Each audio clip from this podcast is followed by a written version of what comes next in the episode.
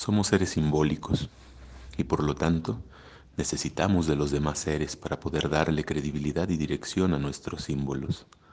Pero hay de aquel que por más que busque en el lenguaje externo, solo reconozca símbolos vanos. Descubre hoy la forma de poder comunicarte con los que te rodean y aplica lo mejor de todos esos símbolos y que a los demás eso que tú compartes con ellos nos dé luz y también nos dé paz. Feliz, feliz y extraordinario día para ti.